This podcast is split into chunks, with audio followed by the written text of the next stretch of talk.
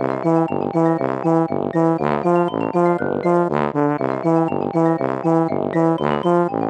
you.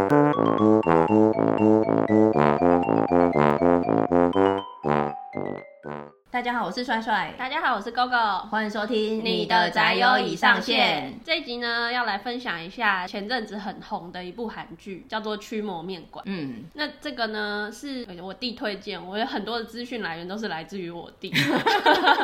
很不错，有个智囊团跟作品的推荐库。说到这个，嗯、因为像我弟会推荐我一些作品嘛，嗯、像《约定的梦幻岛》啊，嗯、还有现在这个《驱魔面馆》。那其实，在我们以前年轻的时候，大概国高中那时候还是 MP3 Walk。Man 的事情，嗯、我的音乐来源也都是来自于我弟，真的很棒哎，他都会帮我加装新的音乐，嗯、就是我的音乐更新最新的歌曲都来自于他，嗯、所以我就会跟上那一个的时代。那因为现在已经换成线上音乐了，所以他就再也不会帮我更新了。如果我是那个《鬼面之刃》里面蜘蛛山的泪的话，我就要抢你弟弟。你的家族羁绊是假的，你都这样榨取你弟，你没有什么羁绊，你都利用他。我哪有利用他？我是我们家族的羁绊。家族的羁绊就是这个资讯互通，弟弟一直在喂养人，单方面的供养。但我要表示的是，嗯、因为现在这个年代没有办法再用 Walkman 的方式，嗯、就是存在记忆体里面更新这个新歌，嗯、所以我现在的新歌还停留在九零年代。为了我们某一集的老歌，九零年代老歌先铺梗，对。要先跟大家说明一下，为什么我们不会新歌，因为他弟弟现在没有办法供养他了，那我没有弟弟，所以。醒醒吧，你没有弟弟，把一切都合理化。哪一天我们就会出这个特辑。好，回归正题，今天要讲的就是《驱魔面馆》嗯，这个韩剧嘛。那这个韩剧它是去年二零二零年底的黑马，突然就红了，不知道为什么。嗯、然后它其实也是改编自网络的漫画，总共只有十六集。那台湾的话，可以在 N 平台上面看。那为什么会说它是黑马？因为这部根本就没有大咖，嗯、一开始根本不知道谁演的。老实说，我现在也讲不出他们的名字。这一部的剧情。主线呢，其实顾名思义，驱魔面馆嘛，就是一群驱魔人，他们隐藏了身份，平时是卖面的，嗯，但实际是是捕捉恶鬼的驱魔人，大概就是这样。对，这部真的蛮红的，因为我自己是没有看，但你在 Netflix 上面，它不是有一行会讲说什么现在大家都在看，或者是台湾今天 Top Ten 之类的，从去年底几乎都是《经济之国》、《甜蜜家园》，然后再就是这部《驱魔面馆》，几乎都是这三部，看起来。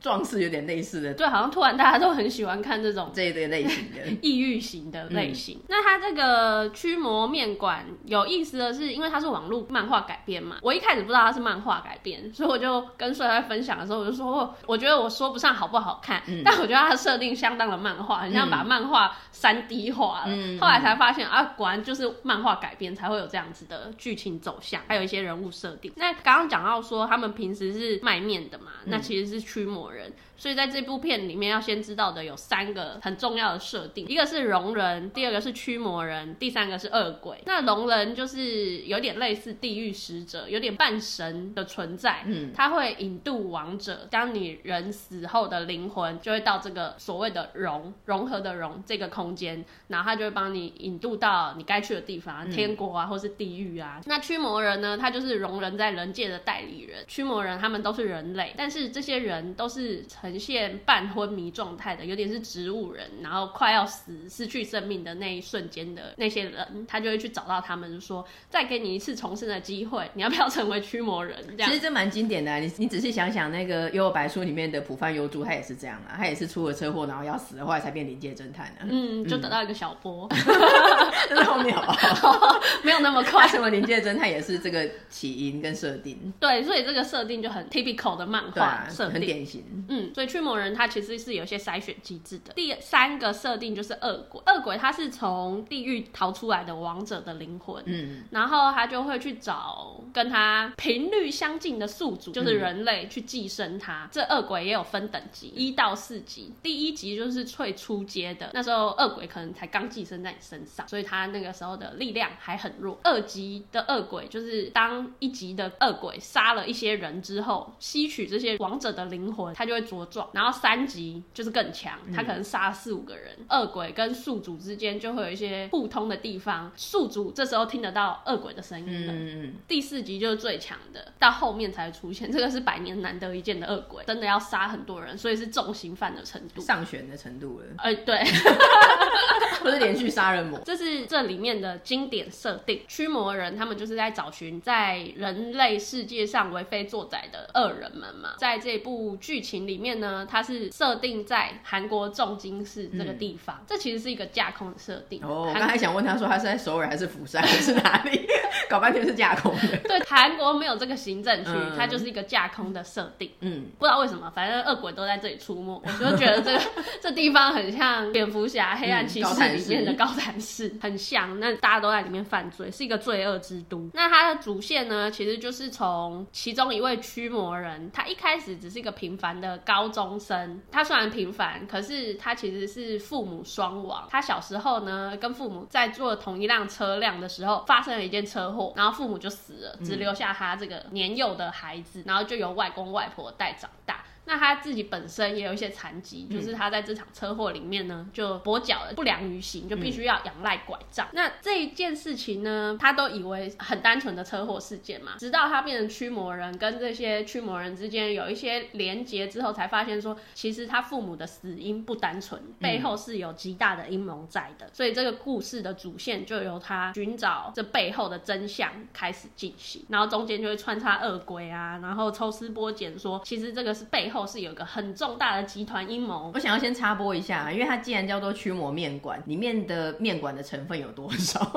在一些很奇怪的点，会拍他们煮面吗？就你知道那个拿一个竹笼，然后那切切切那个切面，或者是什么黑白切海带两块。你想要知道他们要 怎么做这碗面吗？哎，我会拍到这部分吗？第一集的时候有，它是一个排队名店。哦，真的哦，这么厉害。就是那时候主角跟他的两个小伙伴，他有两个青梅竹马，不是驱魔人，只是一般的高中生，就是在面想要去吃这一碗面，嗯，然后就看到外面大排长龙，就说哎，这是最近很红的面馆，这样。然后他们这些面馆也不打广告，嗯，什么都不做，竟然就红了。我个人觉得这个设定，你有看过电影叫《机不可失》吗？哦，就是他们其实有一个更大的任务，但他们隐藏在某一间店里那个意思。对，就是他们根本本意不是在卖面或是卖炸鸡，就《机不可失》这部电影是一群警察卧底，他们要去监视一个犯罪集团，然后他们就隐身在一间炸鸡店里面，就开始卖鸡。其实他们也都不会卖炸鸡，就恶搞，没想到就红了。这个卖面的设定，我觉得蛮像《机不可失》的。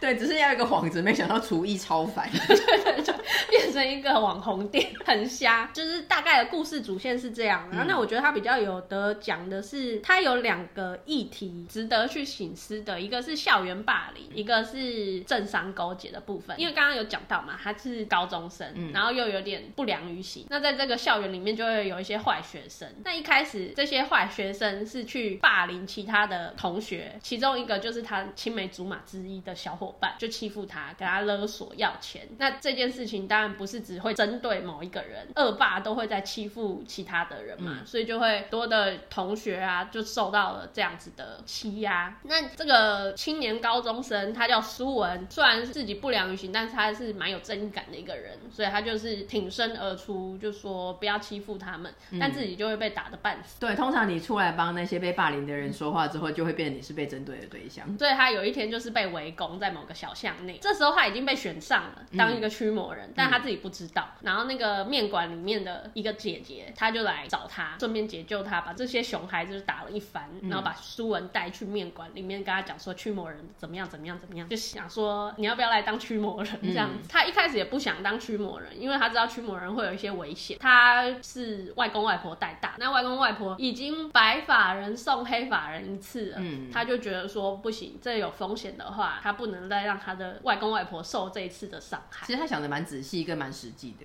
没有很中二的，想说哇，我即将得到力量啊，我要伸张正义啊，干嘛的？对，没有，他心里想的是，我不能让他们白把人送黑。他有去看到那个风险，就是他一开始是拒绝的。然后他们就想说，那你再想想吧，再给你一天的时间，你想想，不要急着回答我这样。这时候他已经有驱魔人的力量了，虽然他还不想当驱魔人。嗯、哦，反正是我先让他有这个力量，壮士让他有选择权，其实上已经有点先霸王硬上弓了。先让你得到这个力量，嗯、你先体验看看，二十四小时用体验期。那后来就是回去之后呢，因为还是有持续这些校园霸凌事件嘛，嗯、而且越演越烈，他就出头嘛，嗯、然后真的同学被打得半死，他就愤怒涌上了心头，这时候的力量也上来了，嗯、他就知道说，哎，原来他这个力量是可以拿来救人、帮、嗯、助人，然后这个校园恶霸的行为可以制止的。所以他就利用这个力量呢，在校园里面去进行一些肃清的活动，嗯，是没有他主动去打人，但是当有霸凌事件发生的时候呢，他就会挺身而出，然后就说不准再欺负我的朋友，或是朋友的朋友，嗯、这间学校不准再出现这样的事情。看到这里是觉得蛮好、蛮正义的，但没有那么简单，因为霸凌的人如果会收手的话，他们就不是霸凌的人，因为那些霸凌的人太生气了，嗯、所以他决定要从他两个小伙伴下手。Oh. 所以就把那两个小伙伴一男一女抓走，然后两个都被打得半死，然后就打电话给那个苏文，就说：“哎、嗯欸，你再不来，你的朋友就要死了。”那他就超生气、超愤怒啊！照面之后，就真的是看到朋友都死在那边，是啊，没死，啊，就 半死在那边，就真的超生气。于、oh. 是呢，换他发狠，就是说：“为什么你们要这样？”然后说：“为什么要逼我？” 他就真的把他们打得半死，然后毛起来打，毛起来打，弄出了一个废弃工厂的爆炸事件。哇塞！他们霸凌的规模好大。驱魔人是有能力可以消灭人的记忆，有点像 NIB 一样，嗯、因为他们不能让一般人类知道说，哎、欸，其实这有驱魔人跟恶鬼的对对对，他们必须隐藏身份。那又被他打了半死，然后又弄出了大事件。这时候要再消灭这些人的记忆已经是不可能，所以要用正常的管道来进行。在人类的法治社会下，嗯、他就说这件事情我自己来处理，还要自己承担。那这个承担呢，我觉得这也是里面很重点的一个金句，就那里面的一个大妈就说，有钱有势的人怎么样都没关系。是啊。穷孩子被迫承担一切，嗯，那个不叫承担，那个叫冤枉。因为霸凌的那些孩子，其中有一个是市长的儿子，再加上其他小孩的父母，可能也都有一些权呐、啊，有一些钱呐、啊，就是社会上比较有地位的人。就当他们到警察局的时候，就大呼小叫：“怎么可能？我的孩子这么乖！”很像我们在社会上或是生活上会看到的。被压迫的那个，这个还蛮写实的。你一样做错的事情，但是有权有势的人就可以搓掉，但是你没权没势的人，然后你做错的事情的话，等于是这一个记录跟前科吧，就真的会跟着你，然后你要去接受一些相对应的惩罚。但相对应一样做错一些事情的人，但他是有权有势相关的人，他可能就不用，整个直接米平搓掉。对，而且会颠倒是非。以这件事情来说，他可能是因为要保护别人，嗯，挺身而出，而且他是有点是出于正当防卫吧，因为对方是先拿出凶器，嗯，那他必须反击自保，但就会变成是他单方面在攻击他们，嗯，就有点颠倒是非。所以这一段是看得让人家觉得说，社会上就是有这样子的一个不公平的事件在。对，而且感觉不管是这个编剧或是漫画的作者，因为他整个整体的故事应该是讲驱魔的故事，但是他在这个。霸凌的戏份用到蛮重的，他可能也是有特地想要描写这个社会上有霸凌事件这个事情，我感觉了。然后我觉得他用了一个方式也蛮妙的，嗯、因为一般我们不会有这种的解决方法。嗯，因为驱魔人总共有五个驱魔人，嗯、那有四个是实际上在一线里面追逃恶鬼的人，那有一个呢是他们的背后有点退役了，对，退役在背后提供他们金钱上的资助，算是韩国里面前几大企业的企业家，后面带。称会长，然后他就出来帮他摆平这件事情。哦，不过这也是蛮写实的，因为你好像说你有魔力或你有驱魔人的力量，但是这个是在异世界的那一种，但实际上你在真实社会里面，你的权利。力量其实都还是来自于权势，没错。嗯、但是你就觉得有一点沉重。嗯、那时候我就想说，那如果他真的没有一个像会长这样的人的话，他就是要自己独自面对这一切，就应该就坐牢然后结束吧。对，就离 end 这样。我得想要问一下，那一些霸凌人的坏小孩，他们有被恶鬼附身吗？没有，他们天生就是个恶鬼。对，他们天生就是个恶鬼。对啊，因为他们已经坏到一个程度哎，然后对霸凌这件事情非常的执着哎，被教训了之后也完全没有要改进，就是一直在想着要复仇。这里面有四个组成成分，一个是市长，他是政治界的；嗯、另外一个是黑道，然后还有商人跟警察。嗯，这四个是环环相扣。那警察他变成是通缉犯来，他还跟他称兄道弟。那其中就只有一个警察，他相对比较正义，他就不屑跟他们同流合污，就跟他另外一个新来的部署就说，总有。有一天你会发现，人其实比恶魔更恐怖。哦，回应你刚刚那个问题，你想象不到人真的可以坏到这个程度。因为像你刚刚一开始讲的说，他是找磁场相近的人嘛，所以恶鬼就是找本来就坏胚子的人附身。但那一些霸凌人家的熊孩子，他本身没有被附身，但他本身就有够坏，出于自身的意愿跟意志做这些坏事。就像很多人说不用怕鬼，因为人比鬼还可怕一样。没错，那这个是校园霸凌的部分，他就有带到。嗯，那另外一个议题就是刚刚讲到四个组成嘛。嗯，那这个剧情里面的主线其实是扣在这个正常勾结。什么？至今没有讲到驱鬼，我一直以为是驱魔。结果第一个是小人霸凌，第二个是这四个势力的勾结。因为驱魔在这之间是只是个影子，它主要是追查真相。嗯，那。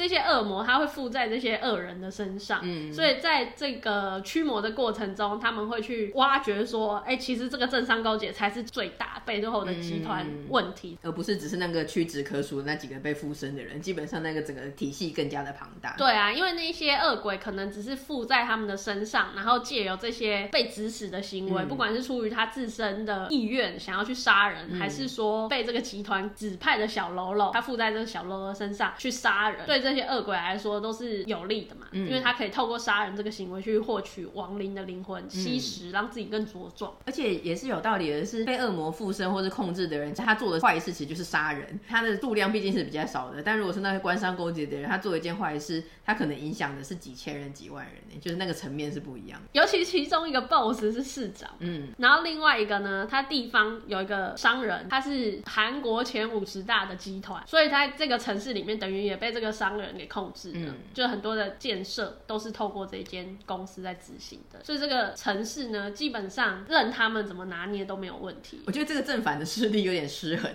整个四大势力都有点坏，然后整体而言，驱魔人只有四加一个，对啊，然后对抗这么庞大的一个邪恶体系，就很难去颠覆它。嗯，但驱魔人最后就是用了一个方式，就是用舆论的压力去把这件事情曝光，就这些集团他们做的什么事情，基本上是可以被掩盖的嘛，然后。市长的形象又超好，嗯、真的很像《黑暗骑士》里面的哈维检察官，最后变成大 boss 那个双面人。那一开始他不是个正义的形象嘛？嗯、市长也是啊，一开始也是超正义的，然后大家都很爱戴他。后来他还一度要去竞选总统，驱魔人觉得说：“天啊，这个大坏蛋，坏到一个极点的人要去当我们的总统，这个国家真的会毁灭。嗯”所以他们就决定说：“不行，就是怎么样都要去搞破坏。”所以他们就透过他要参选的记者会，去把这件事情搞大，媒体会。注意到这些事情，嗯、就利用舆论的压力去把这件事情炒起来，所以才有机会去推翻他们。嗯，所以这部虽然设定成驱魔，但它实际上解决问题的方式，不管是刚才讲四加一的那一个前任驱魔人，或者是现在把这个很坏的市长搞倒，其实都是用现实世界的方式，而不是说哦，我把他打爆这样子，打倒他，用驱魔的人的力量打倒他，都是用真实世界的真正的方式。他们是有规矩的，不能乱用他们的力量，所以他一些解决事情的方式都必须。回归到正常的法治程序来进行。对，补充一下驱魔人的战斗方式，因为我个人对战斗方式都蛮有兴趣。我会想说他是有魔法吗？还是肉身？还是像 JoJo 一样有替身能力？所以我虽然没有看这一部，但我查一下他的战斗系统，其实他只是比一般人的体能好，或者力气比较大，然后跳比较高这样子而已。他也真的是用肉搏吧，就像干架一样把那个人打倒。对，真的是干架系列。他们的能力，特殊能力基本上是派不上在作战上面的。嗯、其中一个是感应能力。它可以感应到说哪边有恶鬼，哪边有事件发生，然后治愈的能力，驱魔人身上有伤，或是一般人类身上有伤，他可以去治愈他。当然，它不能让人起死回生。嗯，然后这个治愈能力也不是每个驱魔人都有，只有特定的人有这个能力。然后再来就是他们有读取人家记忆的能力，透过碰触这个人去知道这个人过去发生了什么事情。再来是消除记忆的能力。嗯，感觉都是有这些能力，但是蛮有限的，不是一个很很扩张的能力。你们可能会想。问说他打完之后恶魔就结束了吗？嗯，没有，他打完就是把被恶鬼附身的人打了半死之后呢，他这个设定也蛮中二的，他可能就会把手放在这个人的心脏上面，嗯、然后就说我召唤你这样子。钱鬼，我还你原形。对，就是这个人就要被打回原形。然后这个也蛮妙的，就是被附身的人，他长相可能是 A 的模样，嗯，然后他被召唤这个恶鬼出来之后呢，他们就会经过一番狂烈的甩头，甩头像大法师那样子，甩头之后就会换成另外一个人的样子，在 B 的样子，在那个剧组的现场就有一个人赶快再躺起来，然后有一个人躺过去，所以完全会换哦，好笑。哦，这段很嗨，那我觉得这段也蛮好笑的。那我想要问他，让那个恶魔离开祭祖的身体的时候会有特效吗？就是有一个人躺着，然后有个像灵魂的一样的人半坐起来，有一个像灵魂的东西从那个体内出来，这样子会有那个特效吗？哎、欸，我有点忘记耶，好像有，嗯、像那个最后的大 boss，他就有一个黑色的灵魂，嗯、一般的灵魂都是白色的，嗯、然后大 boss 是黑色的，这也蛮合理的，超黑深黑色。我想问一个离题的事情，就是因为这部戏有一个特色，没有看的人也知道，说好像都是一群穿连身运动服的人，所以他们基本上都是他们的战斗服嘛。对，是他们的战斗服。虽然、哦、平常穿便服在外面，但是如果是在晚上之类的要去驱逐恶魔的时候，他们就要换上连身的红色运动衣裤。对，那这点对于那个驱魔人他们自己，他们也很好奇，为什么他们都要穿这件衣服？因为一般来说穿连身运动服是搞笑艺人。最后一集的时候，因为苏文是最后加入的嘛，嗯、他最后就配一套制服，他最后就有问他们的队员，就说为什么我们都要穿这个衣服？对、啊，然后他们就回答不出来，就不知道为什么。啊、但后来他们其中一个大叔，嗯、一个队员叫贾魔度，他就有客诉这件事情，匿名客诉给他们的金主，就说这件衣服实在太让人羞耻了，他没有办法好好的战斗什么的，所以那个金主就有开着定制衣服的车辆来找他们，说我收到了客诉，所以要给你们定制新衣服。之后他们就换成了西装。啊，真的吗？所以在这个第一季里面有他们后来换衣服，最后的最后哦。可是我个人觉得穿西装打斗很不合理啊，很难伸展。没有没有，链锯人也是，可是只是帅而已。你想想你自己穿西装，那很憋屈哎，运动服比较好吧？我刚刚下一个问题也是想要问他的材质，因为像鬼杀队的衣服，其实他们不是都会说什么啊，防风透气，然后又可以比较有那种防御的功能。但他们的运动服跟西装是不是真的只是一般人类的衣服？我在想应该是，因为他找的他一没有讲说他的运动服怎么样，但他运动服有破掉，嗯，而且是那个苏文，他最后他们坐在车上要去巡回全国巡回的时候，嗯、他就把手举起来，然后发现他腋下破了一个洞，莫名的破了一个洞。然后后来他不是定制那个西装战斗服吗？嗯、也只是找的市面上的克制的公司来而已。嗯、西装是定番的，其实你像 MIB 还有那个链锯人，他每次穿西装，所以原本是运动服，比较像谐星那个谐星运动会那种搞笑的，嗯、但是西装是定番。但穿西装真的没有运动服好伸展，穿比较搞笑运，但真的比较好伸展。哎、欸，你穿西装裤很难跑哎、欸，可是运动服真的很久。可是你在夜晚出没不会有人看到，而且你还可以消除人家记忆。还穿红色的，他搞半天，他不如穿那个 Love Me 的工作服。有几个设定蛮好笑的，就我自己的观影重点。就是他们变成驱魔人之后呢，像那个苏文一开始他是直发，有点马桶盖头，他被上升成为驱魔人之后，他就变成自然卷，好像所有的驱魔人都要变成自然卷。这让我想到《银魂》有个标题叫做“自然卷的都是好人”之类的。我觉得他是在套用这个设定没有错。Gogo 在我们开录之前还有给我看一下从那个很贴的直发变成自然卷的，我觉得自然卷以后也比较好看的，让我想到难怪大家很多人在农历年前都会烫头发，是真的，是真的，它比较有造型，也比较有精神。因为一开始真的太阴郁了。第二个是，就是我一开始看的时候我都没有感觉嘛，嗯、但是看到后面就陆续看到一些文章，然后其中有一个让我觉得自此之后很出戏，就是有新闻报道就整理了这部戏里面有四个明星脸，嗯、这四个明星。今年说实在，在看到这篇报道之前，我都没有感觉，但看了之后，害我就再也不能入戏。虽然我没有觉得特别像，嗯、可是你就会想到他们讲的那个人。对，我们是很容易在意明星脸的人。对，第一个呢是假魔度，假魔度就是驱魔人之一，就说他长得很像罗时丰大牛哥。这样的话也会蛮像韦礼安 的，你知道罗时丰瘦了以后，还一直在到处骗人说他是韦礼安，不像韦礼安，真的比较像罗时丰。必须说，这个我真的一开始没有觉得像我，但被他讲成是罗时峰之后，害我后面都会看。我后面大概剩四集五集，就会一直把他带入成大牛哥，我就想说这个大牛哥在那边耍什么帅，就已经帅不起来了。嗯、第二个呢是有一个小喽啰，叫做卢昌奎，他是小喽啰之一，说他长得很像号角响起的号子，然后就想说长得像号子，那就跟东尼大木跟周杰伦。你可以不要那么专业讲出东尼大木吗？我刚才想说小喽啰里面如果有一个耗子的话，会希望有另外一个小喽啰长得像阿翔，结果你讲出东尼大木，真的是很糟糕。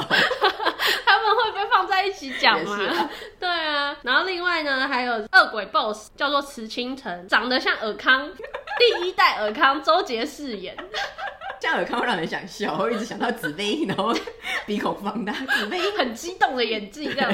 最后一个我觉得最不像，嗯，是都哈娜，就是里面的女一，他们说长得像郭采洁。刚才 GoGo 有给我看，我真的觉得一点都不像哎、欸。他把苗可丽跟谢丽金放在哪里？真的。然后这个呢，在网友之间的一个评论是说，一到十六集有换了三个编剧，嗯，一到十二集是同一个初始编剧，然后十三集就换了一个，十四到十六又换了一个。嗯然后网友普遍来说就觉得说十二集之后完全就烂掉，就觉得那个剧情走向完全不合逻辑啊什么的。嗯、所以这部戏其实是有确定要拍第二季的，大家就想说拜托一定要换编剧跟导演呐、啊。对，他不是找回那个第一季的一到十二集的编剧，就是再找另外一个全新的编剧，看能不能带给他全新的视野。对，嗯、因为他们真的没有办法再忍受后面那一段。对，这一部我是没有看，但我因为我 follow 很多影剧相关的粉丝页，所以我会看到标题就会说哦，一开始驱魔面馆有多好看啊，多精彩啊，然后后来就会想说，哎，怎么看那些标题说什么好像剧情走向崩盘，然后最后慢慢的说什么，哎，最后好像又救回来，嗯、